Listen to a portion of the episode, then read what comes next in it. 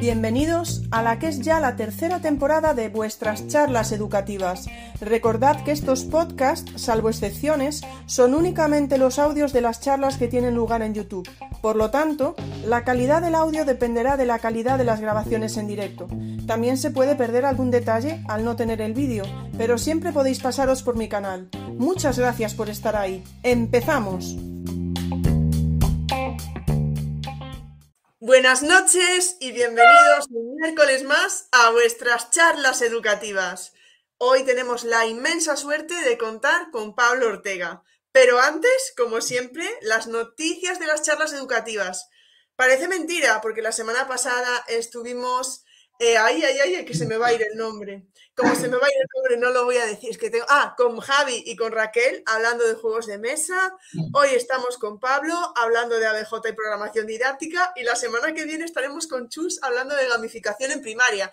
Así que llevamos unas semanitas que no paramos de jugar, Pablo. Bueno, ya nos dirás tú luego si todo es jugar, si es oro todo lo que reluce, ¿no? Ya nos lo dirás luego.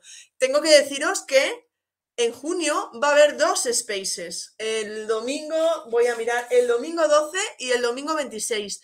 Tendremos spaces. Están a punto, estoy a punto de anunciarlos, pero por ahora me callo. Y también tendremos las charlas educativas en abierto, por partida doble. Podríamos llegar a tener dos podcasts. Pablo, ¿te puedes animar? Vamos a hablar de anécdotas educativas. Sabéis que podéis mandar vuestros audios.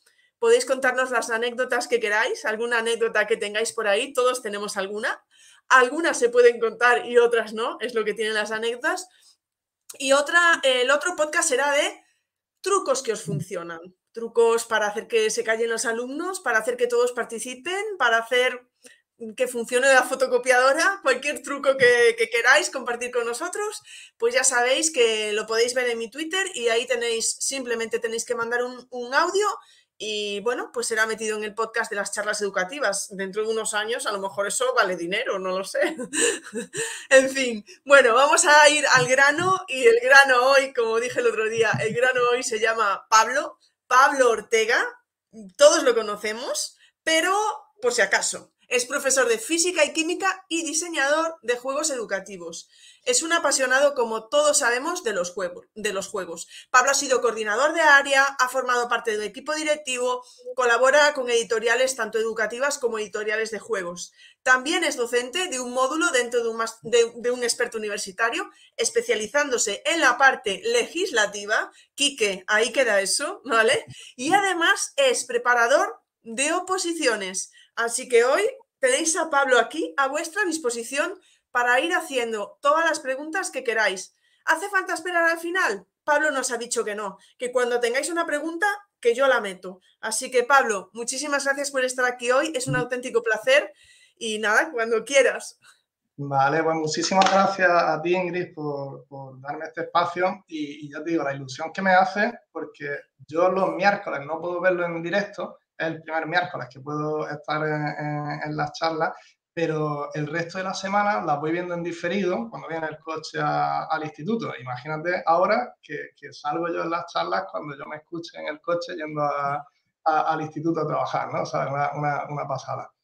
Y bueno, si te parece, pues voy presentando y nos metemos en, materia.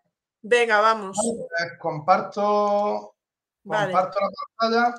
Ya lo tenemos. Ah, vale, ya la tengo, ¿no? Vale, sí. Vale. Si hay cualquier cosilla, de todas formas, me decís, vale, si hay preguntas, pues lo que hemos dicho. Perfecto, vamos a ello. Eso es. Pues bueno, vamos a hablar de, ABJ, de aprendizaje basado en juegos. Es una, estrategia metodológica que utiliza el, juego como, herramienta con una finalidad didáctica, es decir, con un objetivo de, aprendizaje determinado.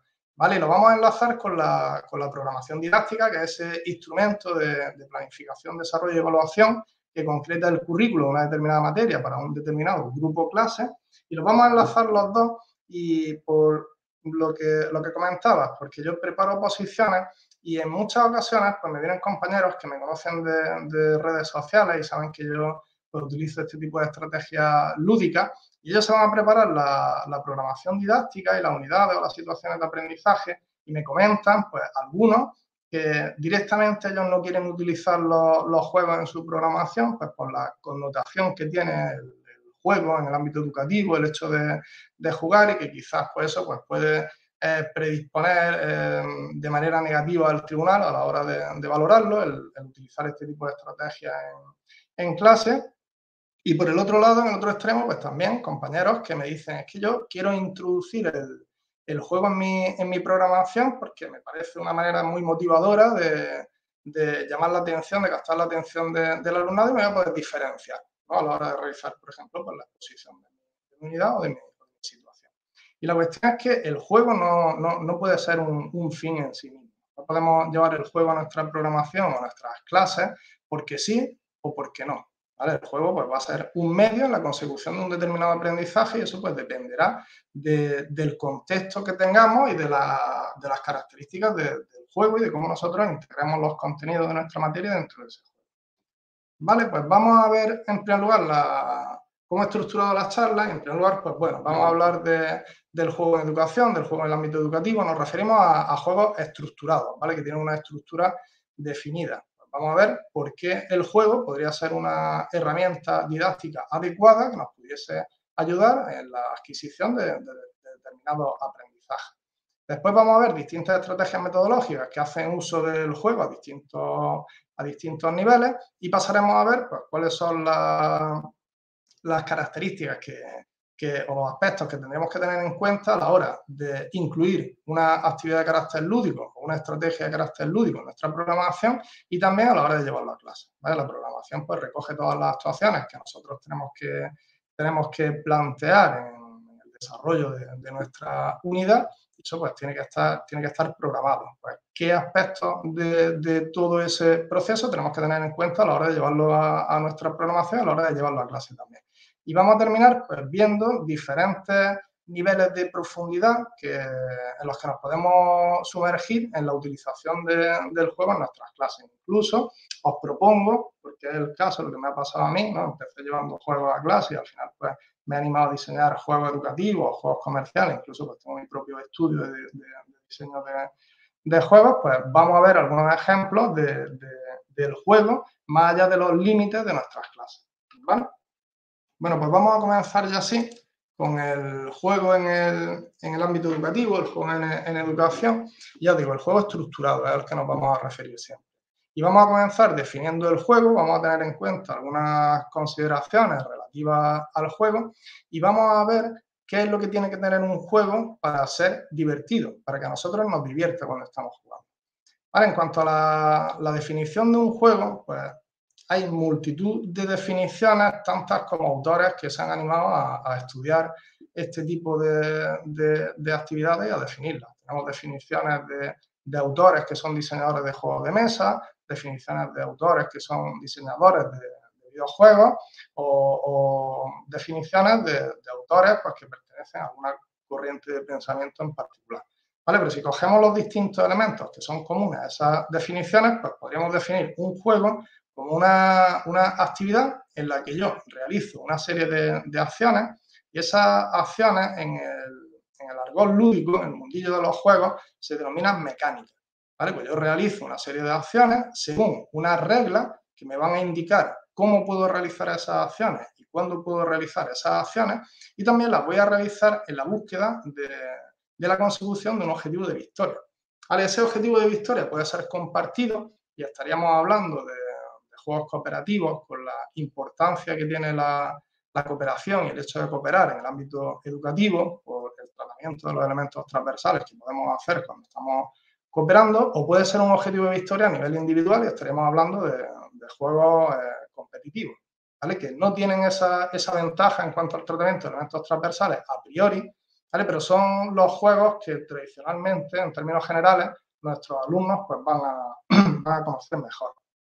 La cuestión es que esas, acciones que nosotros realizamos cuando estamos jugando no solamente se, basan en, las reglas, en qué puedo hacer y cómo puedo hacerlo y cuándo puedo hacerlo, sino que también se basan en la información que yo tengo disponible o en la información que está oculta cuando estoy jugando.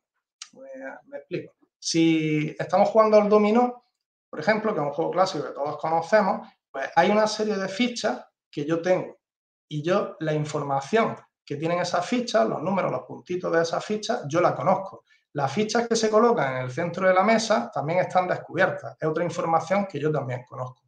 Pero luego las fichas del resto de jugadores yo no las conozco, es una información oculta, aunque yo puedo deducir esa información a medida que estamos jugando por cómo evoluciona la partida y cuáles son las fichas que van jugando el resto de personas que están jugando. ¿Vale? Entonces, como esas acciones yo las realizo en base a la información que tengo disponible, a la que yo puedo deducir, pues podemos inferir que jugar, el hecho de jugar, está vinculado a las funciones ejecutivas, porque yo eh, esa información que recibo la voy a organizar, yo voy a planificar una serie de estrategias en la búsqueda de la consecución de ese objetivo de victoria y para ello voy a tomar una serie de decisiones. Y esas funciones ejecutivas pues, son muy importantes para el aprendizaje. Están muy relacionadas con el aprendizaje. Bueno, pues un juego va a ser más divertido cuantas más decisiones se tomen y cuanto más significativas sean esas decisiones que nosotros tomamos, cuanto más relevantes sean dentro de ese contexto que nos marca el juego. Entonces, os quería proponer aquí una, un ejemplo, a ver qué, qué os parece. Hablamos de que un juego, para ser realmente un juego, tiene que implicar una, toma de decisiones y una toma de decisiones que sea significativa. Vale, fijaros, tenemos la OCA, tenemos el parchís y tenemos el ajedrez. En el caso de la OCA, pues las acciones son muy, muy sencillas. Yo lanzo un dado y el resultado de ese dado me dice cuál es el número de casillas que yo tengo que avanzar mi ficha y luego pues en las distintas casillas en las que puede caer la ficha pues se, cumplen una serie de efectos. En el caso del parchís ya abrimos un poquito más el abanico de, posibilidades en cuanto a la toma de, de decisiones y nos encontramos pues que yo voy a lanzar el dado igualmente, pero el resultado de ese dado me puede servir para mover cualquiera de las fichas que haya ya sobre el tablero. No solamente tengo la opción de mover una, que ahí pues tendría menos capacidad de, decisión, por no decir ninguna, sino que pues, puedo mover cualquiera de las fichas que haya sobre el tablero. Y en el caso del ajedrez, que tenéis a la derecha, pues ya el movimiento de las fichas, aunque está predefinido por las reglas del juego, no es aleatorio, no depende de la aleatoriedad del lanzamiento de un dado, sino que soy yo quien libremente decide qué ficha mueve en cada momento. Vale, pues tenemos la OCA, el parchís y el ajedrez. ¿Cuál pensáis vosotros que puede considerarse un juego y cuál creéis que puede no considerarse un juego?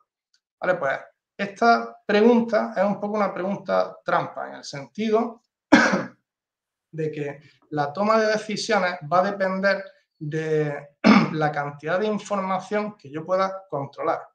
Y esa cantidad de información que yo puedo controlar va a depender también del nivel de conocimientos que yo tenga con respecto al juego, o sea, un juego de carácter educativo en el que yo introducido contenido de la materia, el nivel de conocimientos mm, relacionados con esos contenidos, y va a depender también de mis capacidades, del momento psicoevolutivo en el que me encuentro y demás.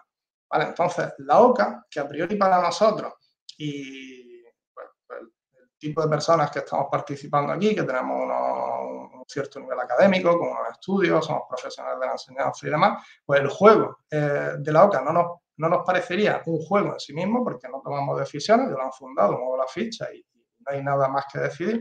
Para un niño pequeño sí que podría suponer un juego, porque sí que estaría tomando decisiones. O sea, cómo lanzo el dado, cómo cuento, cómo interpreto el resultado de ese dado, cómo voy avanzando la ficha y voy contando las casillas que, tengo que avanzar hasta llegar a ese resultado, cómo interpreto la imagen que hay en cada casilla y cumplo con el efecto que me, indica esa casilla y demás. entonces, aparte de lo que es la toma de, de, decisiones que nosotros tenemos que tener en cuenta para un juego, tenemos que tener en cuenta que la significatividad de esas decisiones que nosotros tomamos dependen de la persona que está jugando ese, a ese juego. La cuestión es que sea quien sea la persona, cuando estás jugando a, un determinado juego, ese juego es algo muy serio, porque va a implicar que organice una información, que planifique una estrategia y que finalmente tome una decisión que es relevante dentro de ese contexto que nos marca el juego. Entonces, ya que tenemos visto que es un juego y qué es lo que implica, pues vamos a plantearnos esta, pregunta, este, este dilema, que en realidad es un falso dilema y que cada X tiempo pues, nos aparece en redes sociales. Aprender o jugar, o aprender o divertirse. Y es una, es, una, es una falsa dicotomía en el sentido de que nosotros no tenemos por qué escoger ninguno de los dos. Sabemos que el aprendizaje tiene que ver con conectar conocimientos previos perdón, con los nuevos conocimientos que queremos adquirir en una situación que tenga un sentido, en el que tengan un sentido esos conocimientos que estamos adquiriendo. Y esos, esos conocimientos eh, requieren, o ese aprendizaje requiere de una atención, de una concentración en aquello que se está, que se está aprendiendo. Pues nadie diría que alguien que está jugando al dominó y está analizando las posibilidades que hay sobre la mesa, las fichas que tiene, cuáles son las fichas que tienen los otros jugadores, cuál es la ficha que más le conviene poner en cada momento, no está concentrado en aquello que está haciendo. Y yo puedo incluir contenidos propios de mi materia en ese dominó para que mi alumnado, si está falto de motivación o, eh, tiene una escasa concentración en esos contenidos, pues pueda concentrarse y así pues facilitar un determinado aprendizaje. ¿Vale? Aprendizaje eh, no debe suponer un dilema con respecto a lo que es el juego y con respecto a lo que es la diversión, porque el hecho de jugar ya va a hacer que nosotros estemos muy concentrados en aquello, en aquello que estamos haciendo. ¿Vale? De hecho, además, en el caso de, los juegos educativos, en el ámbito, en el contexto de una, clase, y esto los que hayáis llevado los juegos anteriormente a, clase, lo habréis visto seguramente, los propios alumnos quieren jugar. Es, algo inherente al carácter humano, el querer jugar a un juego y el querer ganarlo. Y si ese juego pues, hace uso de una serie de contenidos, yo voy a querer saber cómo se relacionan los distintos contenidos para saber cómo puedo hacer una mejor jugada, porque queremos jugar, pero también queremos ganar. Entonces, dentro de este lema, pues, yo voy a poner un juego educativo a modo de, de, ejemplo. Y esto es un dominó educativo en el que nosotros pues, cambiamos los números que aparecen como puntitos en la, en las fichas de, dominó pues, por distintos contenidos o aspectos relativos a distintos contenidos. De manera que cuando los alumnos tienen que, tienen que colocar las fichas sobre la mesa, tienen que hacer coincidir aspectos relativos a un mismo contenido. Entonces aquí, pues, por ejemplo, si os fijáis, pues si colocamos estas dos fichas de aquí, las situamos para que coincidan, pues la fuerza de rozamiento, sería el contenido en sí, es una fuerza que se opone al movimiento, que es una característica de esta fuerza. Pues la hace, hacemos coincidir las dos fichas para poder hacer una jugada válida y colocarla sobre la mesa.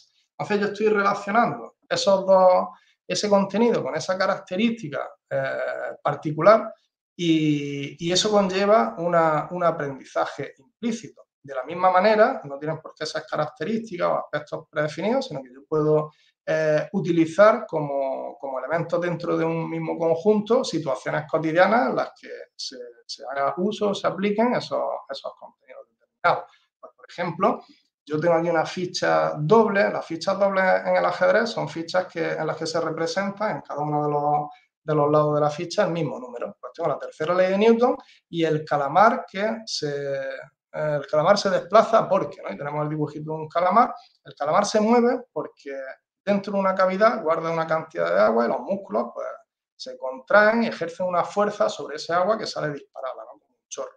Pues, esos músculos ejercen una fuerza sobre el agua y el agua que sale ejerce una fuerza en la misma dirección, pero sentido contrario, que hace que el calamar salga desplazado.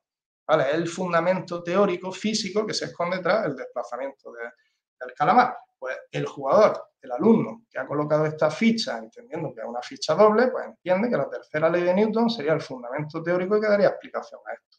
Y cuando mis alumnos están utilizando este dominó, que es un juego, están concentrados y centrando su atención en los aspectos relativos a un determinado contenido. entonces, pueden estar aprendiendo y pueden estar jugando. No tiene por qué ser un, dilema. Y ahora llegamos a la pregunta que nos hacemos todos cuando pues, vemos una actividad de este tipo y, nos puede llamar mucho la atención y, queremos saber si realmente podemos llevar esa, esa actividad a clase. ¿Podemos jugar en clase? ¿Podemos utilizar el juego como herramienta didáctica en la consecución de un determinado aprendizaje? Pues eso dependerá del contexto en el que nos encontremos y dependerá de cómo hayamos nosotros pues, planificado esa, esa, actividad para que haya una experiencia pues, que sea positiva y que al final conduzca a un aprendizaje. ¿Vale? Pensad que en el juego nosotros vamos a tener que tomar una serie de, decisiones realizando para ello una serie de, acciones. Pues esas decisiones y esas acciones tienen que ser accesibles para todos. Si yo llevo un juego que tenga unas mecánicas, unas acciones que sean muy complejas, voy a encontrar con que mis alumnos van a centrar su atención no en los contenidos de la materia que yo he insertado en el juego, en las propias mecánicas o como de los distintos componentes físicos que tiene el juego, sino que van a centrar su atención en entender esas acciones. Vale, imaginaros, por ejemplo, que la colocación de las fichas del dominó es muy sencilla, pero si yo tuviese unas fichas que fuesen difíciles de encajar entre ellas, pues mis alumnos ya no se van a centrar en los contenidos que yo inserto en el juego, sino en cómo colocar esas fichas. Y eso no es lo que yo quiero. O sea, la colocación de fichas, por ejemplo, por poner ejemplo de una mecánica, tendría que ser algo muy intuitivo. Yo quiero que ellos centren su atención hacia esos contenidos que al final pues, pueden conducir hacia un determinado aprendizaje. Y luego, por otro lado, tenemos que tener en consideración también que si para el aprendizaje es necesario conectar conocimientos previos con nuevos conocimientos y para ello tienen que estar concentrados en eso que están aprendiendo, yo me tengo que preguntar si realmente mis alumnos van a poder concentrarse en el juego. Yo tengo el clima de aula adecuado para que mis alumnos puedan jugar. Yo eh, tengo la seguridad de que ellos van a cumplir las reglas y van a tener un comportamiento adecuado. Por el contrario, se van a parapetar después detrás de ese tipo de actividad es una actividad que tiene unas características propias y que los decibelios pues suben, eso es inherente al juego para hacer otra cosa distinta a aprender.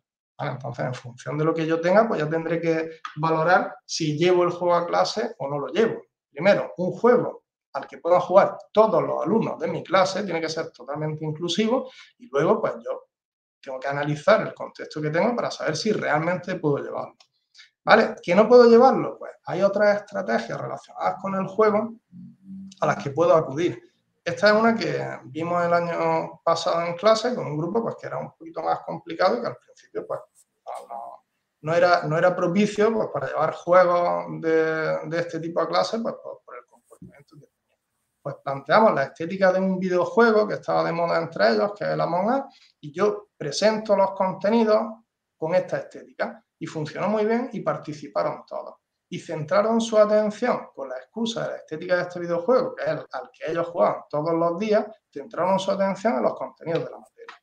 Vale, no hay que llevar el juego mm, porque sí, dependerá del contexto que tengamos. Si llevamos un juego, que, ese juego esté adaptado a las necesidades que yo tengo en mi contexto. Y luego aparte también ese juego me tiene a mí que dar la oportunidad de yo poder evaluar si esos aprendizajes que estoy persiguiendo realmente se están produciendo o no. En términos generales, el juego me proporciona un feedback que es inmediato y además en muchas direcciones. Cuando, por ejemplo, yo estoy jugando, mis alumnos están jugando, ellos saben si la jugada que han hecho es buena o es mala, porque el siguiente jugador, cuando llegue su turno, pues le, va a sacar ventaja o va a salir perjudicado. O sea, a mí automáticamente el juego ya me da una información de si lo que yo estoy haciendo es, es válido, no es válido, es ventajoso, no es ventajoso. También los propios compañeros, cuando yo esté jugando en grupo, me van a decir si esa jugada es válida o no es válida. Si tengo una ficha de dominó en la que no casen aspectos relativos al mismo contenido, pues mis compañeros me van a decir esa ficha no la puedes poner. Con lo cual, va a haber una coevaluación que también es inmediata. Y luego también una heteroevaluación en tanto que el profesor puede, puede ver las partidas y ver si se está jugando adecuadamente y se están eh, enlazando aspectos de un determinado contenido de una manera correcta o no. Además, ese feedback puede ser verdadero porque, al contrario que, por ejemplo, en una, en una actividad que se realiza simultáneamente, y al final pues pregunto en clase quién ha, tenido bien la actividad y quién no, y quién ha tenido este fallo o quién no, cuando están jugando un juego, yo me puedo meter en la partida con ellos y pedirles que justifiquen cada una de las jugadas que hacen. Entonces yo les puedo dar a ellos un feedback inmediato, además también un feedback verdadero que es muy valioso. ¿Vale? Bueno, pues teniendo en cuenta estos aspectos, pues, vemos el potencial que tiene el juego como, como herramienta didáctica y vamos a ver ahora distintas estrategias metodológicas que hacen uso de esa herramienta en distintos niveles. Pablo, sí, dime. Pablo, aquí hay una pregunta, eh, una primera pregunta, pero a mí me da la sensación de que a lo mejor justo lo vas a tocar ahora, por lo que estaba viendo, ¿vale? Porque tenemos ah, a Víctor. Eh, Víctor nos preguntaba, Víctor Arufe, eh, primera pregunta, primera pregunta, suena un poco amenazante, como que va a haber más. Dice, primera pregunta, diferencia entre ABJ, gamificación y juegos serios. Lo vamos, lo vamos a ver ahora juntos. Perfecto. Y además, voy a dar, sí, voy a dar una definición de ABJ distinta, porque para mí el ABJ eh, como tal es otra cosa. Vale, pues venga. Sigue, sigue, lo, hablamos, ahora aquí, sí. Porque es que además hay un montón de estrategias relacionadas con el juego. Algunas tienen más cabida en el ámbito educativo y otras menos. ¿vale? Para mí el ABJ, gamificación también, playful design también. Pero bueno, los, límites son un poquito difusos en según qué caso. Vale, pues voy a empezar con el aprendizaje basado en juegos, que es lo que realmente eh, en su gran mayoría se hace en clase y que, y que no llamamos aprendizaje basado en juegos, sino llamamos gamificación. ¿vale? Una confusión en cuanto tema. Pero bueno, aprendizaje basado en juegos es la utilización de un juego en un contexto que tradicionalmente no es lúdico, el, el ámbito educativo, con una finalidad didáctica, es decir, con un objetivo de aprendizaje. ¿Vale? Y para mí, y esto es a nivel personal, el que utilicemos un juego en, el ámbito educativo no tiene por qué ser aprendizaje basado en juegos, ni siquiera aunque ese, ese juego que nosotros estamos utilizando nos conduzca a un determinado aprendizaje. ¿Vale? Imaginaos, hemos estado hablando del, del dominó educativo con las leyes de Newton, trata distintos eh, contenidos relacionados con la dinámica y mis alumnos pues jugando a ese, a ese juego pues van a, a, saber relacionar cada una de las leyes con distintas situaciones cotidianas, van a saber relacionar las características de cada uno de los tipos de fuerzas con la, fuerza en cuestión y demás. Pero si, si pensamos a nivel de juego, realmente el colocar la ficha sobre la mesa y el efecto que tiene colocar la ficha sobre la mesa no guarda ninguna relación con las leyes de Newton. O sea, yo puedo colocar la ficha de manera horizontal o de manera vertical, ¿vale? Pero el colocar la ficha horizontal o vertical no tiene nada que ver ni con la fuerza de rozamiento ni con ninguna de las leyes de Newton. Y el efecto que tiene colocar la ficha es que yo tengo una ficha menos. Gana eh, la persona que eh, se quede sin ficha en primer lugar. Pero el efecto que tiene colocar una ficha es tener una ficha menos. Tener una ficha menos no tiene ninguna relación con el aprendizaje que yo busco que conseguir. que ellos pues aprendan a relacionar distintos aspectos de las leyes de Newton, aplicarlo a situaciones cotidianas y demás. ¿Vale? Pueden aprenderlo empleando el juego, pero el aprendizaje no guarda una relación con eso que yo estoy haciendo en el juego. Entonces, en un sentido estricto, para mí, y esto a nivel personal, esto es una cosa mía, nada más, eh, la literatura no es, no es, así, ¿vale? Para mí no sería aprendizaje basado en el juego. Y con esto de colocar fichas y el efecto que tienen esas esa fichas o esas cartas en este caso, pues os hablo de dos juegos míos, no porque sean mejores ni peores, sino porque son los que yo mejor conozco, ¿vale? en uno de los juegos, el que tenía a la izquierda, Atomic Bomb se llama, las cartas representan distintos elementos químicos. Yo voy combinando elementos químicos, jugándolos eh, de manera individual y al final pues voy consiguiendo puntos, voy ganando cartas y el que tenga más, cartas al final de la partida es el que gana. La cuestión es que las cartas que representan esos elementos tienen unos efectos en el juego que sí que están relacionados con eso que yo quiero que aprendan. Se representan elementos químicos y yo quiero que ellos conozcan cuáles son las propiedades y las aplicaciones de esos elementos químicos o de los compuestos que se forman. Entonces, cuando yo juego el litio, el litio, pues sabemos que es un elemento químico que forma parte de, o que se utiliza en la fabricación de baterías recargables. Pues cuando yo juego el litio en este juego, el litio, esa carta, el efecto que tiene es que recarga mi mano. Entonces, yo asocio eh, la aplicación que tiene el litio, la fabricación de baterías recargables, con la acción, el significado que tiene eh, esa carta en el juego. Hay una, lo que se llama una resonancia ludocognitiva entre lo que yo hago y el sentido de eso que yo estoy haciendo en el juego. Y cuando el sentido de eso que yo estoy haciendo en el juego tiene que ver con el aprendizaje que yo estoy buscando, entonces sí lo llamo aprendizaje basado en juego. Hay que hilar un poquito más fino y algo que es más, más complejo. En el caso del mercurio, por ejemplo, pues el mercurio hasta hace bien poco se utilizaba en la extracción de, oro y, por tanto pues era un, metal, un elemento que nos proporcionaba uh, beneficios cuantiosos, pero que luego también contaminaba el medio, por lo cual pues tenía unos perjuicios asociados. Cuando yo juego el mercurio, yo tengo directamente un beneficio inmediato pero para jugarlo tengo que quitarme cartas de mi mano, con lo cual limita el resto de acciones que yo puedo hacer durante el turno. Así pues yo entiendo que el mercurio me va a dar unos beneficios, pero por otro lado me va a limitar lo que puedo hacer. Tiene un perjuicio asociado. El efecto de cada una de las cartas tiene que ver con eso que yo quiero que ellos aprendan. Ese es, un, juego que sí está ya, ya hecho y lo que tenéis a la derecha pues es un prototipo en el que, pues bueno, hay unas plantas y unos bichitos que tienen que polinizar esas plantas, haciendo coincidir las flores que veis que hay en los, en los bordes. ¿Vale? Pues esos bichitos y esas plantas realmente, aunque están escondidos detrás de un barniz narrativo, realmente son elementos químicos. Y esos elementos químicos pues tienen una serie de electrones de valencia, que son electrones que hay en las últimas capas, que pueden utilizar para enlazarse a otros átomos de otros elementos del mismo elemento. ¿Vale? Pues aquí tendríamos unas mariquitas que están eh, representando al hidrógeno y un cactus que está representando al nitrógeno. El cómo yo coloco esas cartas y cómo las hago coincidir entre sí tiene mucho que ver con cómo se, se eh, colocan los átomos alrededor de un átomo central para formar un determinado compuesto. En este caso, pues este es el triduro de nitrógeno, cuando se disuelve en agua tenemos la disolución de amoníaco, que todos conocemos de limpieza y tal. Entonces, ahí también hay una resonancia ludocognitiva, en tanto que la colocación de las cartas pues, guarda una relación con eso que yo quiero que aprendan, es cómo se distribuyen los átomos alrededor de un átomo central a la hora de formar un compuesto.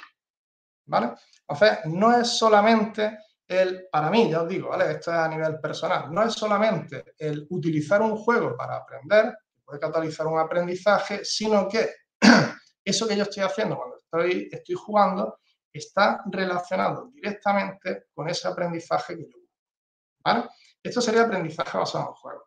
Y luego tenemos un montón más de estrategias metodológicas diferentes que utilizan el juego como herramienta. Y el término en cuanto a la recurrencia, el término rey en cuanto a recurrencia es la gamificación. Gente, pues, eh, estamos acostumbrados a escuchar, yo llevo un juego a clase, estoy gamificando. Yo quiero gamificar porque quiero jugar en clase. Y en realidad la gamificación es el uso de, de elementos, mecánica, la estética de un juego o de un videojuego, pero que tiene una finalidad sobre la motivación. No tiene una, no, tiene una finalidad distinta a lo que sería el aprendizaje basado en juego. En el aprendizaje basado en juego jugamos, en la gamificación no jugamos. La gamificación lo que nosotros hacemos es diseñar una estructura que esté inspirada en un juego, en un videojuego, para potenciar la motivación. ¿Vale? Pues, por ejemplo, eh, ahora hemos hecho un proyecto con Iris Morey, Miquel Flesa y, y Leti Cabeza, la profa de química, en el que hemos gamificado un curso entero de física y química. Pues los alumnos van a ser personajes que van a ir avanzando por una, narrativa y se van a encontrar una serie de retos, pues que en realidad pues, son eh, contenido de la materia, problemas que tienen que resolver y demás. Nosotros utilizamos esa, esa temática, le damos ese barniz, pues realmente los alumnos están inmersos en la narrativa, pero no están jugando. ¿vale? Eso sería gamificar. Si sí juegan, utilizar haciendo uso de esa narrativa, pues estaríamos hablando ya de juegos de rol y ya eso sí entraría dentro de, de basado ¿Vale? Es la gran diferencia. Uno se juega y otro no se juega. Luego, otras eh, estrategias diferentes que tenemos, pues como comentabais, los serious games, los, juegos formativos, incluso si nos vamos más allá también, las simulaciones, pues digamos que si el aprendizaje basado en juegos hace uso de los, de los juegos con una finalidad didáctica, digamos que nosotros tenemos que compensar el carácter eh, didáctico con el carácter lúdico en el aprendizaje basado en juegos, aunque tenga una finalidad didáctica, tiene que primar el carácter lúdico. Al juego no se le pueden hacer trampas. Y el juego como herramienta, al juego, utilizar el juego como herramienta no tiene que permitir que se hagan trampas. Aunque la finalidad sea de aprendizaje, mis alumnos se tienen que divertir cuando juegan porque si no la herramienta pues pierde su eficacia. ¿Vale? Pues si yo me lo llevo al extremo, lo voy llevando cada vez más hacia el extremo del carácter didáctico, pues lo que tendría son juegos formativos. ¿vale? Aquí por la, traducción, pues podría parecer que son juegos serios, como juegos aburridos, pero en realidad son juegos formativos. Y si me voy más allá, pues ya directamente tendría una, simulación, pues como por ejemplo con los programas estos que hay para aprender a pilotar helicópteros o, aviones, que ya directamente son, son simulaciones. Vale, además de gamificación, simulaciones, juegos formativos, pues podemos encontrarnos Gameful Design, que es otra estrategia eh, parecida a la gamificación, pero en la que difiere la intención que tiene el diseñador de la, actividad que conduce a la, experiencia. Si la gamificación, la intención es favorecer la motivación, en el Game Design, pues directamente entretener. ¿vale? Pues imaginaros esto que vais por un centro comercial y encontráis un, un piano, pues en un sitio donde tenemos que esperar a que, a que alguien vuelva a hacer la compra o tenemos que esperar para entrar a una película, pues tenemos en el suelo allí pues piano, ¿no? como la película esta de Tom Hanks, donde vamos saltando y vamos sonando las teclas. ¿vale? Un, un semáforo en el que en el que el muñequito pues, es interactivo y va haciendo cosas y allí, pues el momento que yo tengo que estar esperando para poder cruzar el paso de peatones, pues estoy entretenido viendo al muñequito.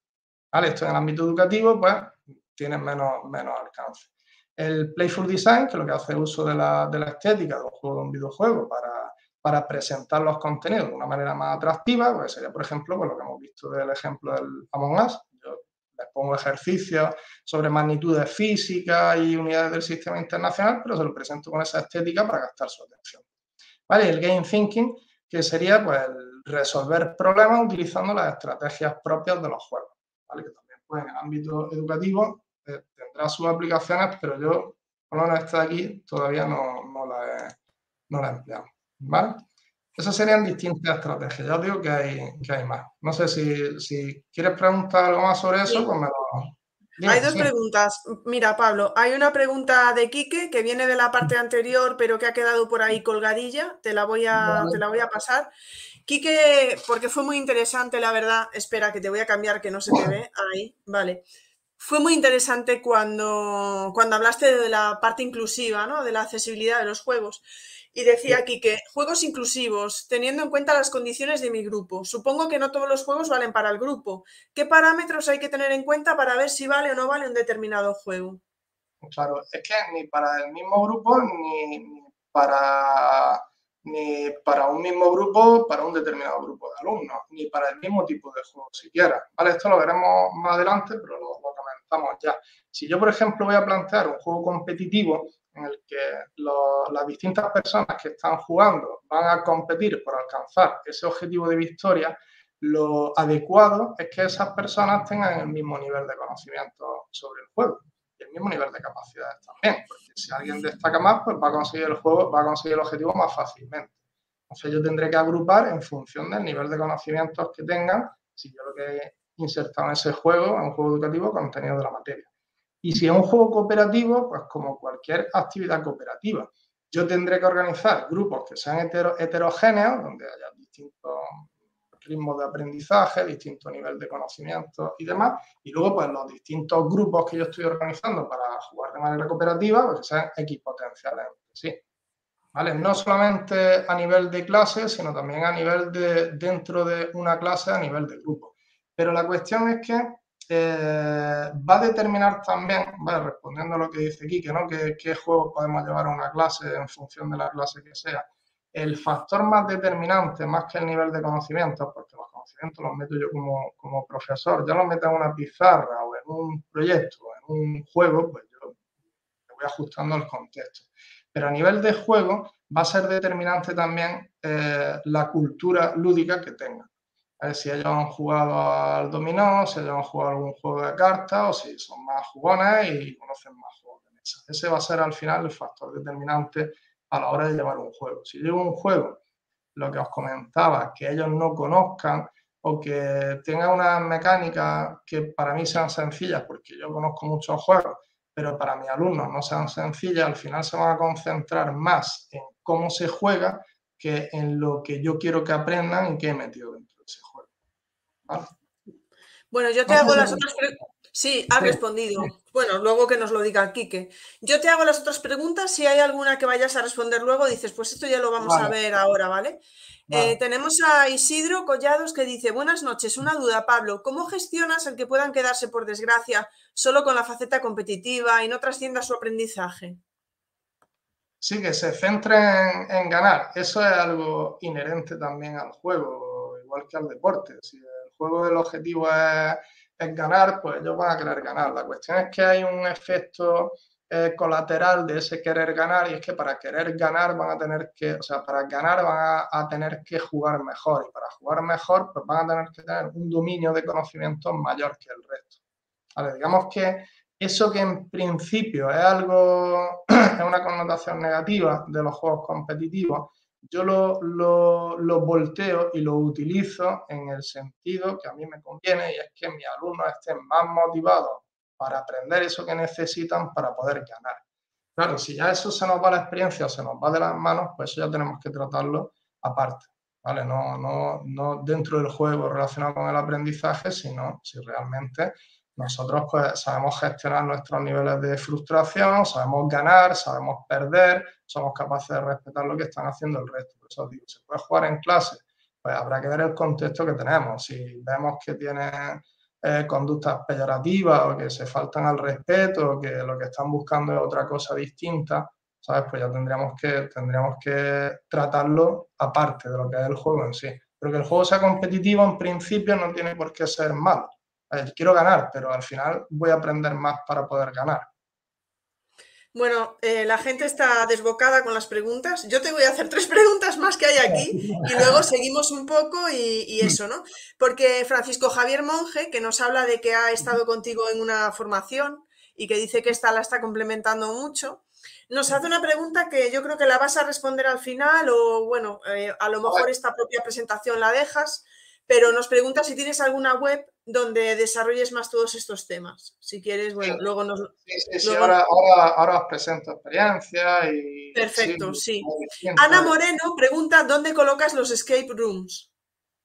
Los escapes, eh, los vamos a ver también después, pero te, adelanto ya que yo he hecho escapes que, que como tal, en el ámbito educativo eh, forzamos un poquito la legalidad. ¿Vale? hay cosas que nosotros podemos hacer en un centro y hay cosas que no podemos hacer, independientemente de que las hagamos o no. Yo, por ejemplo, y me salgo de los juegos, yo en el tema de las leyes de los gases, en la unidad, pues nosotros muchas veces hemos hecho un proyecto que acababa con una interpretación de, las leyes de los gases con la teoría científico-molecular y lanzábamos cohetes en el patio. Eh, no podemos salir al patio a lanzar cohetes porque el seguro de responsabilidad civil no nos cubre. ¿Vale? Pues cuando yo planteo un skate room y yo voy a tener a los niños dando vueltas por la clase o por el centro, y yo lo he hecho, y ya te digo que estamos forzando la legalidad y tenemos que tener un permiso adicional y tal, eh, ya la cosa se descontrola un poco. Entonces, y lo veremos después, os voy a, a, presentar un skate room que yo he hecho, yo estaría más en clase por un breakout, que es una opción alternativa al skate room, donde los niños no están por la clase buscando las pistas, sino que yo le hago llevar, le hago llegar las pistas a ellos para que ellos resuelvan los retos y al final pues abran el candado que cierra una caja y donde en esa caja pues una, una recompensa.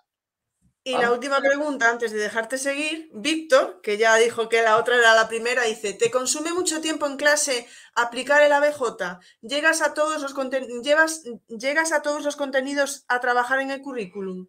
Sí, y de hecho, a ver, depende también del grupo en cuestión. Y el juego es una, es una herramienta. Yo digo, ojalá. No, no, ojalá no, mentira, ojalá no, porque no, no, no, es, lo ideal ni, ni están en el momento, ¿no? Pero si yo pudiese dar clases en mi pizarra y, y exponer los, los contenidos y que todos estuviesen motivados por eso que yo les estoy presentando, pues no necesitaría estrategias alternativas pero en un contexto en el que el grupo eh, tiene cierta o tiene muy poca predisposición a aprender física y química, el juego me puede hacer llegar más a esos alumnos, no una cuestión de cumplimiento del currículum, sino hasta dónde podemos llegar. Porque yo puedo dar el, temario entero y que allí no me haya escuchado nadie o nadie me haya prestado atención. Entonces, hablamos en términos de aprendizaje más que de cumplimiento del y luego también pues el nivel de profundización que podemos darle. El juego no te consume más tiempo del que te consumiría el realizar una hoja de ejercicio. Al final nosotros, con el ABJ y según la propuesta que sea, lo que estamos haciendo es los ejercicios de una hoja, meterlos dentro de fichas, dentro de cartas y tal. Y hacen ejercicios jugando. ¿Vale? Pues eso no te tiene que consumir más tiempo de lo que realmente te llevaría esa actividad. Donde sí que te va a consumir mucho tiempo, y por eso yo creo que la gran mayoría de los que llevamos este tipo de actividades, porque tenemos también el hobby de jugar y nos gusta, en preparar la actividad. yo para preparar un, un juego, ya sea una adaptación sencilla, pues bueno, hay plantillas prediseñadas, hay juegos que, son más sencillos de adaptar y demás, pero como queramos nosotros diseñar un juego con todo el proceso de elaboración que conlleva, pues eso es, muy costoso en términos de tiempo.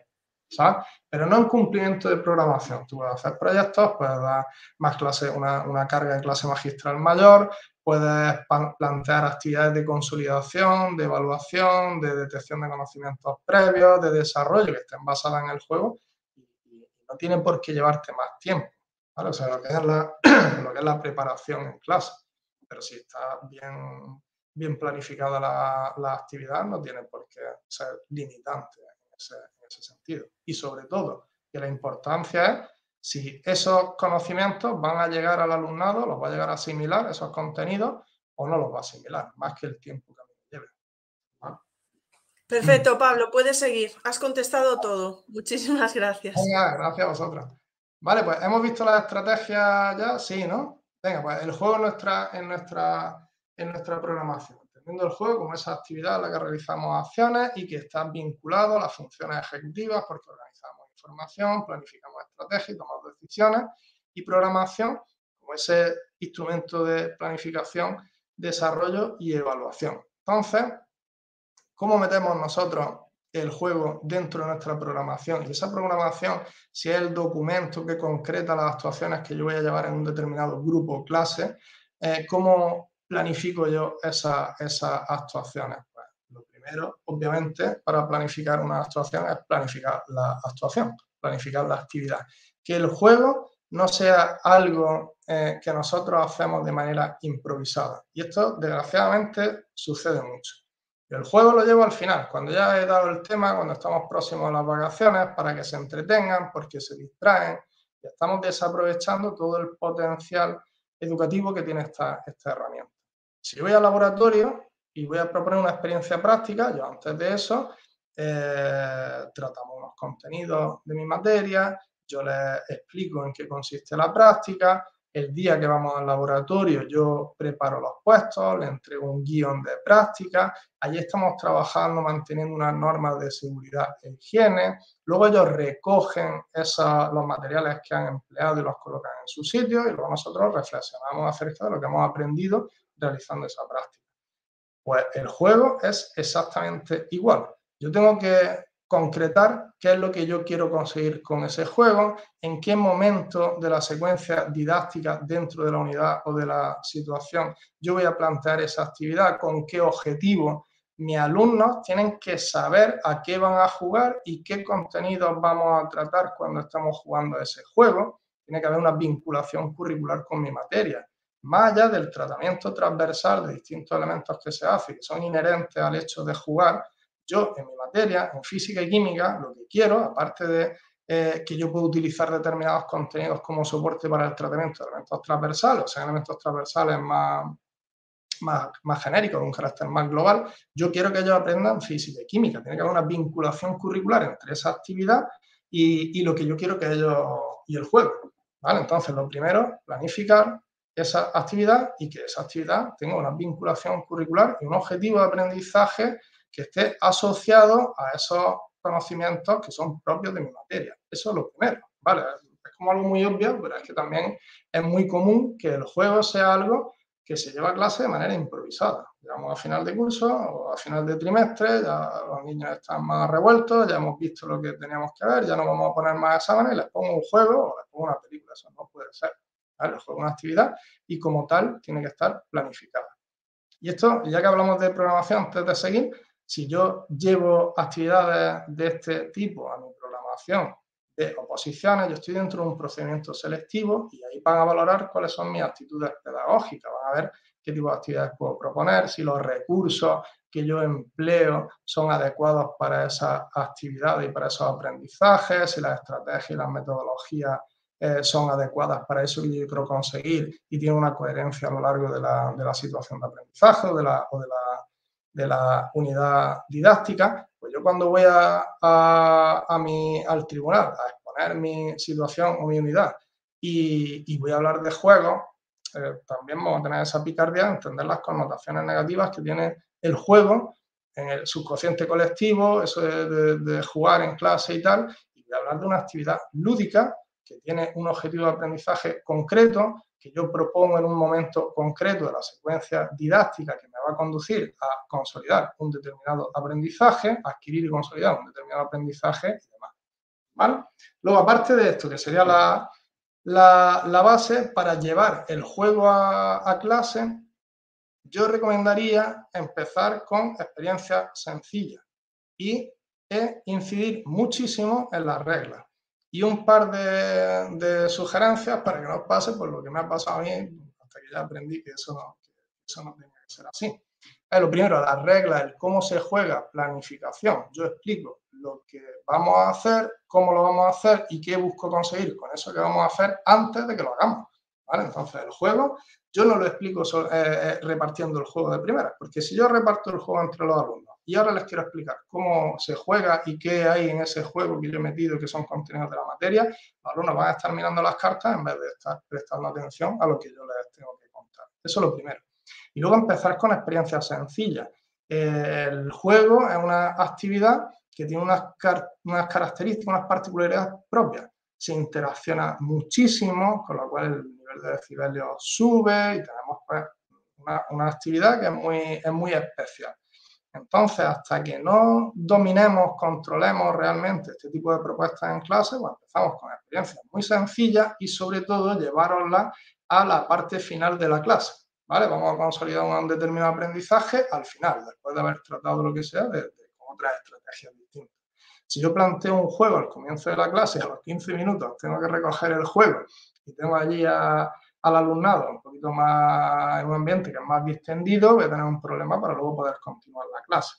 Y tampoco es cuestión de terminar la clase con ese ambiente más distendido y dejarle al marrón al siguiente, ¿vale? Porque nosotros, y ahora lo, lo veremos aquí como último paso, el juego tiene que estar planificado. Yo voy a explicar lo que vamos a hacer, vamos a hacerlo y luego vamos a reflexionar sobre eso que hemos hecho, qué dificultades hemos tenido y demás. Lo que preguntaba Kike antes sobre los, grupos, pues en función del tipo de, en función del tipo de juego que yo lleve, pues voy a tener que estructurar los grupos de una manera o de otra. Si son juegos competitivos, vamos a intentar buscar alumnos que tengan un nivel de conocimiento similar, ritmos de aprendizaje similares, para que compitan en igualdad de condiciones. ¿Vale? Si tenemos grupos, eh, juegos cooperativos, perdón, pues vamos a hacer grupos heterogéneos, pero vamos a estar muy pendientes de evitar el efecto líder, es decir, el que tiene un mayor eh, nivel de conocimiento, que tiene más carisma dentro del grupo, imponga sus decisiones sobre las de los demás. ¿vale? Ahí tenemos también una manera de trabajar elementos transversales en cuanto a, principios democráticos, toma de decisiones consensuadas, escucha activa, respeto por las opiniones de los demás y, ¿vale? Potenciar los elementos transversales, pues lo, mismo que estaba comentando ahora, y lo que decía, reflexionar sobre lo aprendido. Nosotros jugamos, eh, vamos a relacionar distintos contenidos de aspectos de un determinado contenido, los vamos a relacionar con situaciones cotidianas, incluso, pues como decía en el ABJ eh, en sentido estricto, pues vamos a, aprender que esos efectos tienen una relación con eso que, estamos, que estamos aprendiendo. Y al final vamos a tener que reflexionar sobre eso, ¿vale? Una serie de reflexiones metacognitivas donde veamos la utilidad que ha tenido esta actividad, las dificultades que han podido encontrar y demás. Esa reflexión es lo que haríamos al final de la clase. Y yo como sugerencia, también otra pared con la que me, con la que me he chocado, la, no recojáis los juegos hasta que termine la clase. ¿Vale? Quedan 10 minutos para terminar o 5 minutos para terminar y vamos a reflexionar. Si yo antes de reflexionar recojo los juegos, eh, me encuentro en, la situación de que, pues, espérate, profe, recoge lo otro que estamos terminando. Mientras recojo otro, el otro que ha terminado empieza otra partida y al final va, andando de una mesa a otra como pollo sin cabeza para recoger los juegos. Entonces, dejar los juegos sobre la mesa y en ese momento, pues quedan cinco minutos, cortamos. Venga, mirad aquí, dejad los juegos que ahora, ahora seguimos. Estamos engañando vilmente, pero no recojáis los juegos. Reflexionamos, toca el timbre y ahora ya, pues sí, tenemos que recogerlo. ¿Vale? Eso a, modo de, sugerencia, pues, pues, pues, los chichones que tiene uno en la frente de, todos los cabezazos que ha dado pues, en distintas situaciones. ¿vale? Y ahora ya sí, vamos a distintos niveles de profundidad en la utilización del juego en clase, incluso pues, un par de ellos más que salen de los límites del aula, pues, pues, si alguien se anima, pues que conozca este tipo de iniciativas. ¿Te vuelvo a parar? Ay, sí, dime, dime.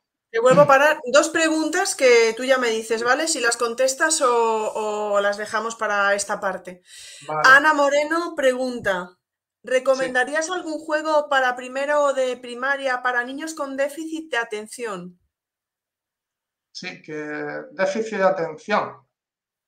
Yo, primero de primaria, a mí se me escapa un poco como nivel educativo. O sea, yo soy como etapa. Perdón, yo soy de, secundaria y, el momento psicoevolutivo es distinto y, La semana pasada tuvimos a una profesora de primaria que además nos estuvo enseñando juegos en pantalla, no sé si Ana la vio, y justo estuvo hablando de juegos que servían para diferentes, bueno, em, para niños que pudieran ser más disruptivos, para niños, o sea que también yo le recomiendo a Ana que se pase por la charla de la semana pasada, pero sigue, sigue, Pablo. Sí, mejor es que yo no, me atrevo a, ¿sabes? a, dar una, una, recomendación. Es que te vemos, Pablo, que tienes un dominio tan absoluto. Que no, que no, Y además ahí, El clase virtual se viene arriba y te pregunta por, por todo, vamos. Y te voy a dar otra pregunta.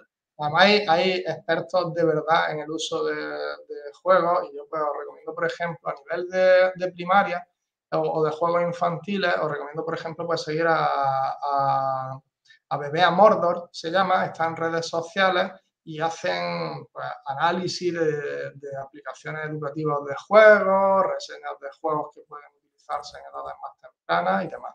Bebé a Mordor le podéis echar un ojillo y ahí vais a encontrar un montón de, referencias que, que, sí son especialistas en, este, Sí, además salió la semana pasada, lo, recomendó Javi, creo que fue. Y la pregunta de Rocío es, ¿cómo adaptar un juego que trascienda las modas? Es decir, que sirva para el curso donde la Among Us está de moda y para después. Gracias, estoy aprendiendo muchísimo, dice Rocío. Claro, los, juegos eh, no pasan de moda. O sea, lo, que puede pasar de moda es la estética de un juego. Entonces, si yo utilizo la estética, yo por ejemplo, ahora, ahora veréis ahí, tengo un breakout que hice hace unos años sobre los Pokémon, porque tenía un grupo en cuarto de la ESO que, que, pues, les flipaban los Pokémon cuando tenían 10 o 12 años y les puse los Pokémon y fue como recuperar la infancia y me lo dieron todo haciendo el breakout. ¿Sabes? Pero si ahora llevo los Pokémon, dicen, ¿eso qué es? ¿No? O alguna propuesta, ahí uno de los skate room, esa propuesta, pues le puse los Goonies, pues los Goonies es más para mi generación, es más una temática para el profe que para los, que para los alumnos. Pero sí, la estética sí puede pasar de moda, pero los juegos no. O sea, si tú utilizas un double, utilizas un dominó, utilizas un parchís, o utilizas algún tipo de juego, el que sea, yo tengo una ludoteca aquí detrás, que no sé porque tengo la habitación, es un desastre, una, una ludoteca de 200 y pico juegos y hay juegos que tienen 30 pues, años y son alucinantes y jugamos de manera más recurrente que a juegos que son más, son más actuales. El hecho de jugar no pasa de moda. Lo que sí puede pasar de moda es la estética. O sea, la monga, si tú lo pones dentro de 5 años, los niños no saben lo que es y ese, ese gancho, ese anzuelo que tú tienes para, para dirigir su atención hacia, esos contenidos, pues ya lo pierdes. ¿Vale? Pero un juego en sí no. La estética del juego sí. Y los videojuegos también. Los videojuegos también pasan de moda más rápidamente que los juegos de mesa. Perfecto, Pablo. Puedes seguir. Vale, pues vamos, vamos en niveles de profundidad y vamos a empezar por la orillita, ¿vale? Que sería una de las primeras experiencias. Y, aquí sí que quiero dar una, recomendación, ¿vale? Hay páginas, hay un montón de páginas, de aplicaciones que tienen plantillas predefinidas o que, o que directamente pues son, son lúdicas y nos permiten pues, poner una serie de preguntas y elegir y tal, ¿no? este tipo de juegos que ya vienen predefinidos tienen una ventaja y un inconveniente. Eh, la ventaja es que son súper sencillas de preparar y algunas de ellas eh, son súper llamativas, ¿vale? Pues fijaros, este de aquí, por ejemplo, este sería de World regular, ¿vale? Aquí lo que tenemos es un, videojuego, y yo pues tengo aquí, golpear a los, topos que tienen características propias de los compuestos iónicos. Vale, si yo este juego, esto también, otra, otra que he aprendido con Chichán en la, en la frente, si yo este juego se lo mando por un enlace para que ellos lo jueguen en clase con sus dispositivos móviles, pierdo el control de la actividad. ¿vale? Entonces, este tipo de juegos, sólido a temperatura ambiente, ¿no? que es una característica de los compuestos iónicos, que son sólidos a temperatura ambiente. Pues yo le doy y paso a la, siguiente fase.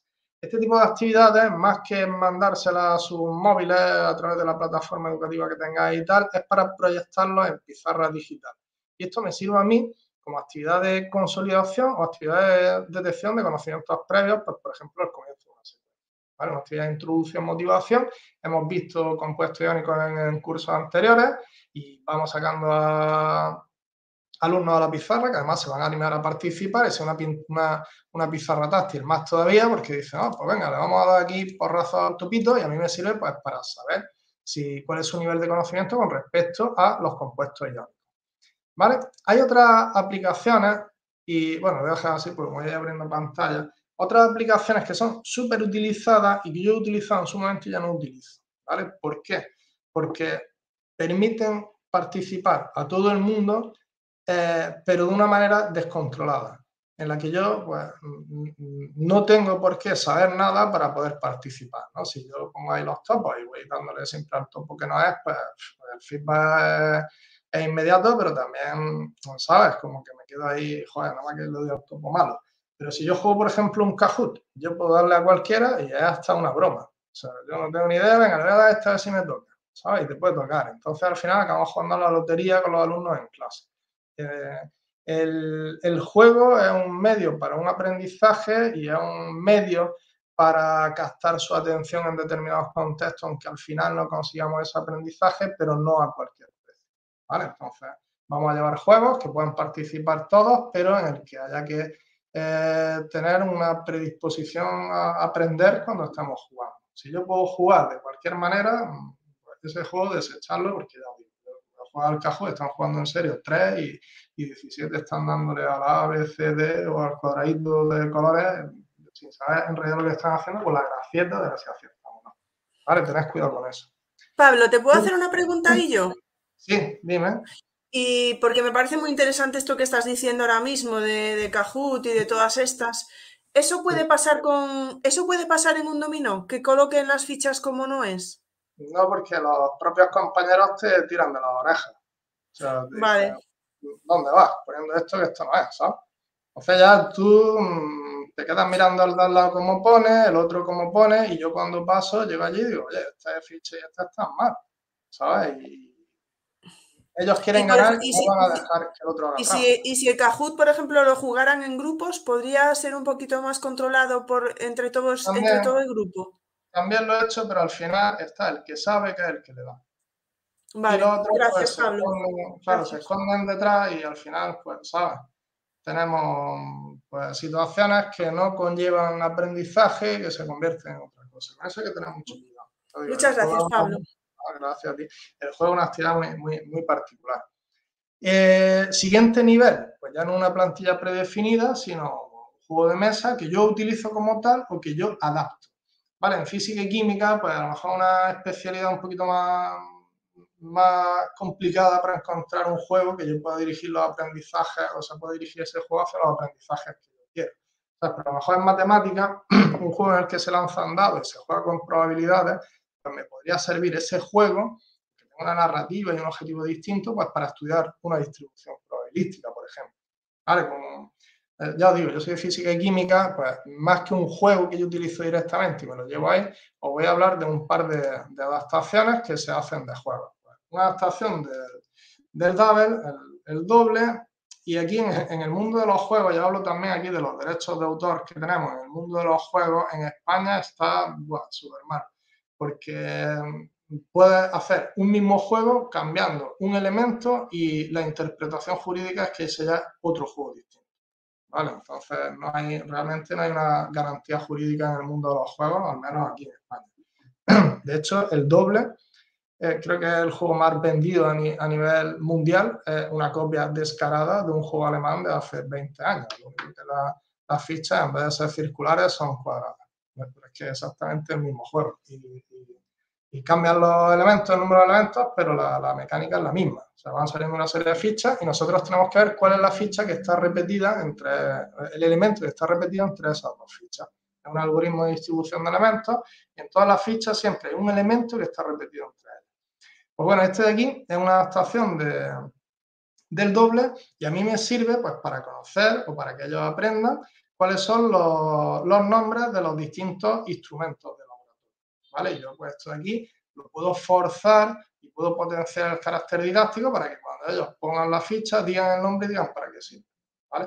Pues en este caso, por ejemplo, este, eh, este lo preparé también cuando tuvimos la, pandemia, que seguimos con ella, ¿no? Pero que había que guardar las distancias de seguridad y demás, pues trabajé mucho eh, pasando juegos físicos a lo digital y no funcionan igual, pero bueno, hicieron su función en, aquel contexto en el que estábamos.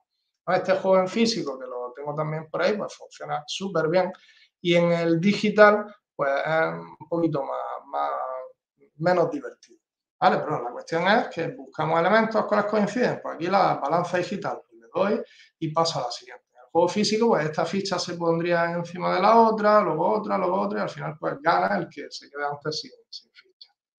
Vale, otra adaptación, esa es una adaptación en la que directamente cambiamos los elementos de las fichas de ese juego por elementos que son contenidos propios de mi materia, en este caso pues instrumentos de Vale, y luego podemos hacer otras adaptaciones que, más que adaptaciones, uy, que sale aquí el guardar la placa. Uy, perdón, pues esto no sé ahora cómo silenciar. Bueno, pues si lo, dejo así, ¿vale? Eh, si conocéis el Dixit, es un juego en el que hay unas ilustraciones que son muy abstractas, se reparten unas cartas y alguien dice, pues Pablo va a comprar pipas y pone su carta boca abajo y el resto de jugadores ponen sus cartas boca abajo, las que creen, como son cartas abstractas, que más se corresponden con esa frase. Le damos la vuelta y en función del número de aciertos y errores, pues se va avanzando una ficha y al final, pues el que más puntos tenga gana. No, pues este, ese juego me inspiró a mí para hacer eh, esta adaptación en una semana cultural del centro en la que era el aniversario del Museo del Prado. Entonces, pues utilizamos cuadros de del Museo del Prado para representar gráficas, posición, tiempo en el estudio de cinemática en cuarto de la ESO. Pues, por ejemplo, eh, bueno, un alumno venía a la pantalla, al monitor de mi ordenador y lo que tenía que hacer era, con estas cartas, con los elementos de estas cartas, contar una historia a la clase y que la clase pues, fuese representando la gráfica de posición-tiempo correspondiente a esa historia que estaba contando. ¿Vale? Una forma también de adaptar el juego. Aquí la lucha de San Jorge y el dragón, pues San Jorge salió de su castillo y fue hacia el establo a coger su caballo. Eh, cuando lo cogió y estuvo esperando un tiempo a qué tal, luego volvió por el dragón y estuvo allí. Cuenta una historia y el resto de la clase pues representa su gráfica. ¿Vale? Es más que una adaptación, pues es, un juego que está inspirado en otro juego. ¿Vale? En otro nivel tenemos el Breakout y el Skate Room, que que son también eh, aprendizaje basado en juegos. Y en uno de ellos, en el skate room, lo que tenemos que hacer pues, es localizar una serie de pistas e interpretarlas para poder escapar de una, de una habitación o de una estancia o de, un conjunto de habitaciones. En el breakout lo que tenemos es una serie de, de, retos que nosotros tenemos que superar para conseguir el código que abre el candado que cierra una caja y descubrir lo que hay en el interior de esa, de caja. Vale, pues el skate room, uno de los que yo puse, llamado pues, pues su pergamino y tal, con granitos de café y mojándolo y le quemé los bordecillos y tal, y yo le entregaba este, este mapa. En este mapa pues teníamos elementos clave, eh, o sea, las distintas pistas que yo había escondido en, eh, además lo hicimos en una planta del instituto, también en una, en una, semana cultural, y ellos pues al final tenían que ir cogiendo materiales y hacer una, una práctica de lo hicimos en el laboratorio, ellos volvían allí, ya sabían lo que tenían que, hacer. Y con esa práctica, pues con ese, con ese producto, pues era lo que abría al final la, puerta y pues, pues, ellos podían escapar, que no escapaban, obviamente, ¿no? Pero era la, finalidad en teoría que tenía.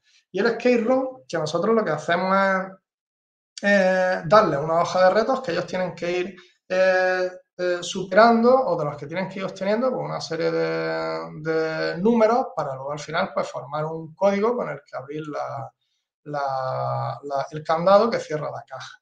Vale, aquí sí que os, recomendaría, este es uno que, que planteé, ya digo, porque era la, temática que les hacía mucha gracia a ellos, que era la de los, Pokémon, es que los retos no estén eh, desconectados de la temática, o sea, que los contenidos de la materia no estén desconectados de la temática intentar buscarlo. Esto es más una cuestión de, creatividad. Hay veces que sale, hay veces que no, pero intentar siempre enlazarlo de esa manera. Por ejemplo, aquí el personaje tiene que ir a la cueva donde está Pikachu para, poder eh, tener ese, ese, Pokémon.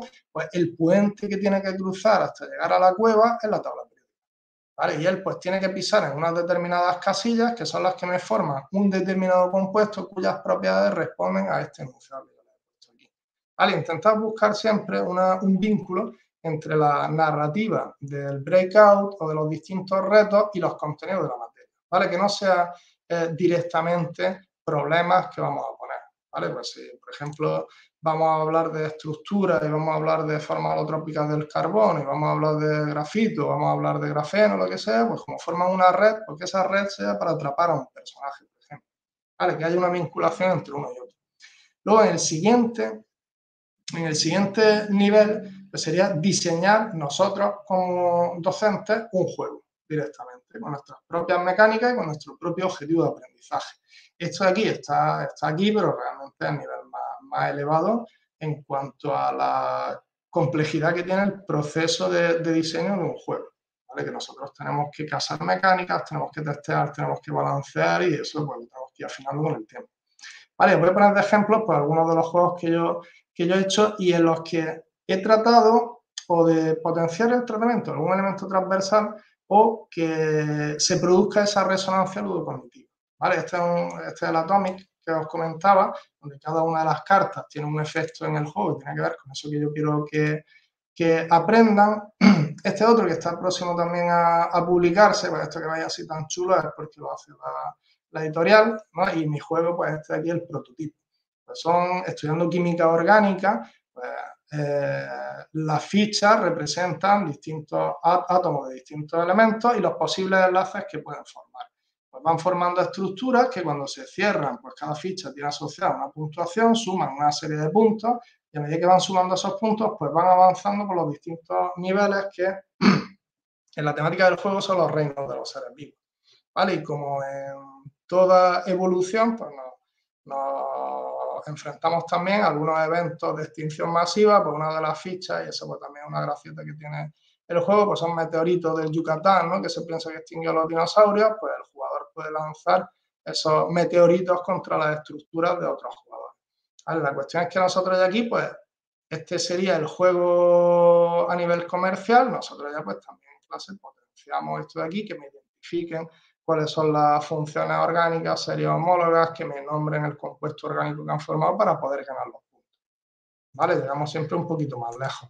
Otro juego también, pues, por ejemplo, esto es lo mismo, este es también de diseño de la, editorial, que lo va a publicar próximamente. Y aquí por lo que tenemos una, eh, una tabla periódica que nosotros tenemos que completar, ¿vale? Uno de los, de los aprendizajes que tenemos en la ESO, que es conocer la posición de los elementos químicos y hacerlo de una manera más divertida, que es algo que, tenemos que memorizar, pero vamos a hacerlo de una forma que les pueda resultar más motivadora, pues lo que hacemos es viajar al San Petersburgo de Mendeleev, que ha perdido los fragmentos de su tabla periódica. Aunque veis aquí una tabla tal cual, pues bueno, esto es el plano de la ciudad de San Petersburgo y aquí pues cada uno de los distintos grupos son distintos distritos de, San Petersburgo nosotros vamos consiguiendo los fragmentos de la tabla en base a una serie de, pistas y cuando ganamos un distrito completo, pues ganamos un confidente, ese confidente nos va dando pistas también. Al final, pues el primero que consiga completar la tabla, pues es el que gana la partida, ¿vale? Y competimos por los distintos fragmentos. Una escuela de investigadores, nuestros alumnos serían investigadores que compiten por encontrar los fragmentos, los fragmentos de la tabla ¿Vale? Y en última instancia, pues este es un juego que busca hacer un tratamiento de los elementos transversales, donde nosotros pues tenemos que conseguir las gemas correspondientes a las distintas energías renovables en un mundo mágico que coexiste con el nuestro y que pues cada vez lo estamos contaminando más por nuestras nuestras actuaciones. Los alumnos juegan de manera cooperativa y tenemos unas fichas que son de contaminación que se van acumulando, con lo cual pues tomamos conciencia del problema que es la contaminación por el uso de energías no, no, renovables porque va limitando poco a poco lo que tenemos que hacer. Vamos combinando estas fichas para conseguir estas gemas, trazando unos caminos y demás. Y una de, de, las mecánicas que yo quise incluir en el juego es que para que ellos tomen conciencia también de las dificultades que, conlleva el tener que expresarse en lengua de signos y tomamos conciencia de esas dificultades, pues los alumnos cooperan, pero solamente pueden comunicarse eh, haciendo uso de la lengua de signos, eh, asignando un color a cada una de las energías renovables. Las contaminaciones sí que pueden sí que pueden mostrarlas, pero estas fichas pues las tendrían ocultas y ellos tienen que comunicarse utilizando la lengua de signos. Vale, en el siguiente nivel ya no sería una actividad puntual, sino que pues, actividad formaría, o eso sería una herramienta dentro de un, de, una, de un proceso más amplio, como podría ser, pues, por ejemplo, una metodología de, aprendizaje basado en, en, proyectos, donde el producto final pues, fuese la creación de un juego. Nosotros vamos llevándolo eh, a lo largo de una serie de preguntas guías, creando una serie de, de aprendizajes en distintas secuencias y al final pues tienes que crear un Vale, aquí os he puesto pues, algunos ejemplos, este que publiqué, este es el del dominio educativo, el mismo este era para segundo de la ESO, con lo cual pues el nivel de contenido pues, es, más bajito y aquí pues también lo que quería es que ellos eh, buscasen situaciones cotidianas en las que se eh, pudiesen ilustrar las distintas leyes de Newton y las plasmasen en ese juego. ¿vale? Lo tenéis aquí en, en el artículo, si abrís, pues aquí está toda la todo lo que es el, material para llevarlo a, clase. ¿Vale? Y es para segundo de la ESO. Entonces, la creación del juego es realmente la adaptación de un juego. Y luego tengo otro proyecto en el que ya sí que creamos un juego como tal. Vale, aquí lo tengo en esta página web que, pues bueno, yo la pandemia, hice una adaptación para trabajar online, que se quedó un poquito descafeinado y ahí lo tengo parado, lo tengo que actualizar. Vale, pero bueno, este, en este proyecto, pues yo les voy dando a principio de curso pues, algunas pautas para que ellos manejen herramientas digitales, para que ellos conozcan cuáles son las estrategias a seguir en el diseño de un juego, herramientas para poder diseñar los, los distintos componentes y demás. Y al final, pues, ellos hacen sus propios juegos que no son adaptaciones, ¿vale? Sino que son, pues, son juegos... Que son juegos ya más, más elaborados con unas mecánicas propias. ¿Vale? Aquí, por ejemplo, pues, destaco, aquí está todo el procedimiento, hay una, hay una dinámica para la elección del juego, tomando, tomando en distintas propuestas que hagan en el grupo, distintas mecánicas que pueden utilizar, el proceso de, diseño del juego. Ahora aquí me mandaron, pues, por ejemplo, que os digo, como trabajamos en la pandemia, que no podemos tener contacto y tal, pues ellos, yo les puse un foro en la plataforma, pero al final acabaron comunicándose ellos mismos por, por WhatsApp, me mandaban las capturas, los audios de lo que ellos habían hablado, de las aportaciones que iban diciendo, iban haciendo y demás. Luego, pues fijaros este, este juego tan chulo que hizo uno de los grupos, donde los jugadores son los distintos científicos que propusieron los distintos modelos atómicos y tienen pues un un tablero en el que se representa pues, una, una, tierra que ellos tienen que conquistar haciendo uso de, de, sus conocimientos, pues colocando sus fichitas y por mayoría establecen alianzas y demás. la verdad es que los juguetes les quedó muy, muy chulo y fue una forma que tuvimos de, de tratarlo, eh, eh, la unidad de, de modelos atómicos en, cuarto de estructura de la materia. Y ya si os animáis, pues ya fuera de lo que sería esto de aquí, pues, como me ha pasado a mí, yo me he montado mi, taller de, de, corte y grabado láser con, mi propia máquina y con mis propios juegos. Pues este sería el de los bichitos, pero con, con muñequitos de madera. Pues aquí lo que os digo, donde busco la resonancia ludocognitiva en cómo encajar las fichas para formar los distintos componentes. ¿vale? son productos más artesanales y bueno, esto es algo más es más un hobby que, que, otra cosa. Pero que si os animáis a hacer vuestros propios juegos y encima también los queréis producir, pues también podéis hacerlo. ¿Vale? Este de aquí pues, es un dominó para las distintas magnitudes físicas, unidades del sistema internacional y demás. Y luego ya pues hay gente que, se ha animado y ha apostado por, los juegos educativos y tenemos editoriales especializadas como Otero Ediciones, porque tienen aquí, tienen algunos juegos míos también, tienen propios juegos suyos, de literatura, de escritoras eh, de literatura a lo largo de la historia, tienen juegos de rol para que eh, vuestros alumnos vayan siguiendo el desarrollo de una programación y luego juegos como los, míos que podéis ver por aquí. Y luego también pues, hay empresas que organizan directamente eventos lúdicos. Os pongo un ejemplo, pues, la máquina imaginaria que está aquí en Málaga y que van por los centros, organizan actividades, eh, enseñan juegos educativos que pues, lo que os decía, este, estas personas tienen muchísimos más conocimientos que yo en, los distintos niveles y si, alguien se, se, anima a llevar talleres a su centro, a proponer este tipo de actividades, pues son las personas que, más saben de esto y que, y que trabajan así. ¿Vale? Y listo, yo ya con esto termino, que me dé un poquito de, tiempo, Ingrid, perdóname. No, no, porque te hemos estado preguntando ya. Es que ahora no hay preguntas ahora mismo, porque es que ya te hemos hecho muchísimas preguntas. Bueno, Rocío, eh, vale, mm, Cristian, hay muchísimos comentarios que no, que no te voy a hacer, pero bueno, como digo. Que lo diga Cristian, que Cristian es como una referencia en esto. O sea, tremendo. Pues sí que dice Rocío, pásanos el enlace de la página, yo creo que era lo de la máquina imaginaria, no lo sé, lo he visto en ah, Facebook. De todas maneras, Pablo, no sé si nos vas a pasar el enlace del Geniali o no. sí, yo, yo doy la presentación, ¿vale? Vale, vale, pues la presentación, si quieres, me la puedes poner ahora por el enlace privado, por ahí, por el chat privado de Genial. De, de, aquí de StreamYard y se la paso ahí a los que están ahora ahí aguantando hasta el final para que tengan ese premio. Y luego pónmela por, por Twitter, por mensaje privado. Vale. Y mañana lo meto en el tweet eh, con el podcast y, lo dejo ya en YouTube, ¿vale? Para que la gente pueda entrar. Pero tenemos pregunta de Quique, no te voy a engañar. pregunta de Quique. Venga, habla de evaluación. ¿Cómo evalúas? ¿Tienes los juegos asignados a criterios? ¿Criterios asignados a los juegos? Ojo, evaluación, después te pregunto por lo otro. Y además es que. Es que te amenaza. yo de verdad no, entiendo. la, gente que viene al la gente que viene al chat a amenazar, no lo entiendo. y además que la, la, experiencia del dominó educativo, ¿sabes? Cuando la, yo la hice hace, hace tiempo, aunque se publicó, creo que hace el año pasado, hace un par de años, pues claro, la acompaña de una, de una rúbrica que se utiliza para, para, para, evaluar aprendizaje. Y claro, ya viendo la rúbrica esa, yo no la, no la, hubiese hecho ahora, igual que la hice hace unos años, porque viene con sus calificaciones arriba, que al final es por lo que nos encontramos siempre, la, la vinculación que hay entre evaluación y, calificación.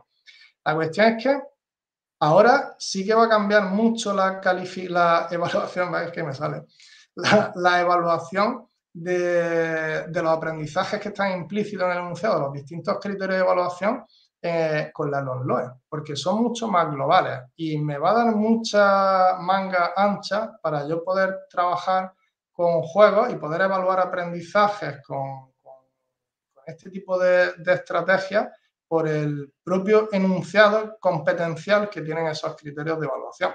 Vale, pero yo lo que como evalúo el juego es con, rúbrica. Una parte para conocimientos propios de la materia, para los criterios de evaluación, y luego también otra parte para algún tratamiento transversal que quiero, que quiero yo trabajar en clase. procesos de creatividad, eh, trabajo creativo, trabajo cooperativo, trabajo en grupo, dinámicas que utilizan, estrategias que trazan, cómo insertan los, o relacionan los contenidos a la hora de crear ese juego. No, no están dirigidos solamente, la evaluación no se dirige solamente hacia los aprendizajes o conocimientos propios de la materia, sino a, distintos aspectos transversales también. Creo que Quique te iba a preguntar algo de calificar, pero ya creo que, le ha respondido y que ya no. Eh, acuérdate de pasar el Genial por el chat privado para que se lo ponga a ellos. Yo creo que no hay más preguntas. No está mal porque llevamos casi hora y media. Yo creo que está bien, Pablo, para, para ser, como os digo yo siempre, miércoles, 11 eh, de la noche, ¿no? Un día de semana. Ah, las preguntas las hemos ido haciendo sobre la marcha, así que yo creo que, que ya estaría. ya está, de todas formas, si alguien tiene cualquier cosa que quiere que, que veamos, pues que me lo escriba por redes sociales, yo encantado. Por favor, si hay alguien aquí que no siga a Pablo, pues no sé, es que hoy nos has, nos has dejado de verdad, ¿eh? Espera, que Quique vuelva a la carga. A ver, Quique, ¿qué pasa? ¿Nos vamos o no? A ver, Pablo, ese Geniali, venga, va.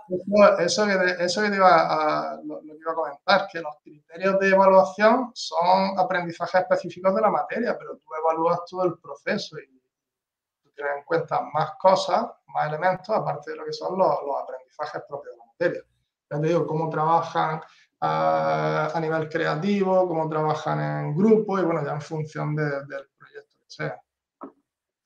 No te tienes que callar, ¿eh? que dice, bueno, me voy a callar, no te tienes que callar, no hace falta, no hace falta para nada. Sí, nos podemos quedar conclusión de todo esto que hemos sacado, que eres un crack y que es una maravilla. Estoy de acuerdo con, con Ana Belén. De verdad, Pablo, es hoy la primera vez que te tenemos en las charlas educativas, pero no será la última porque creo que, tienes que volver porque tienes que hablarnos de muchas cosas.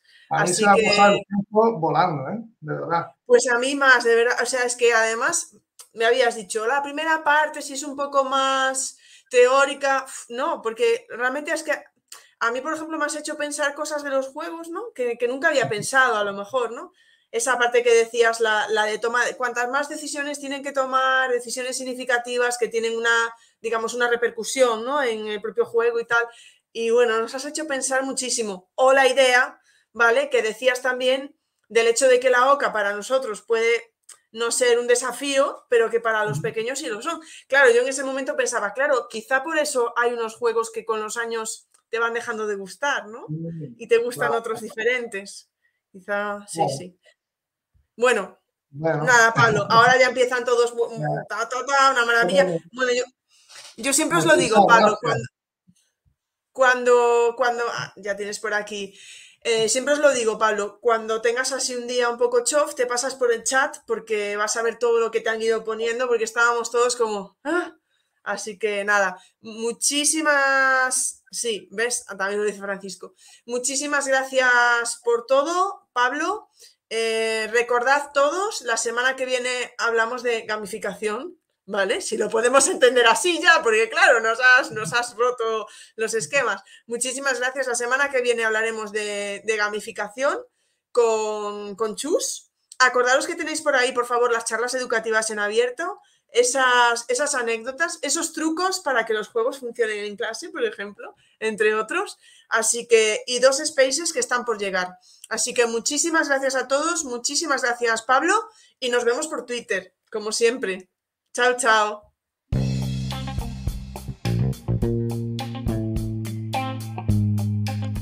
Muchas gracias por escuchar este podcast. Si os apetece, nos vemos en el siguiente.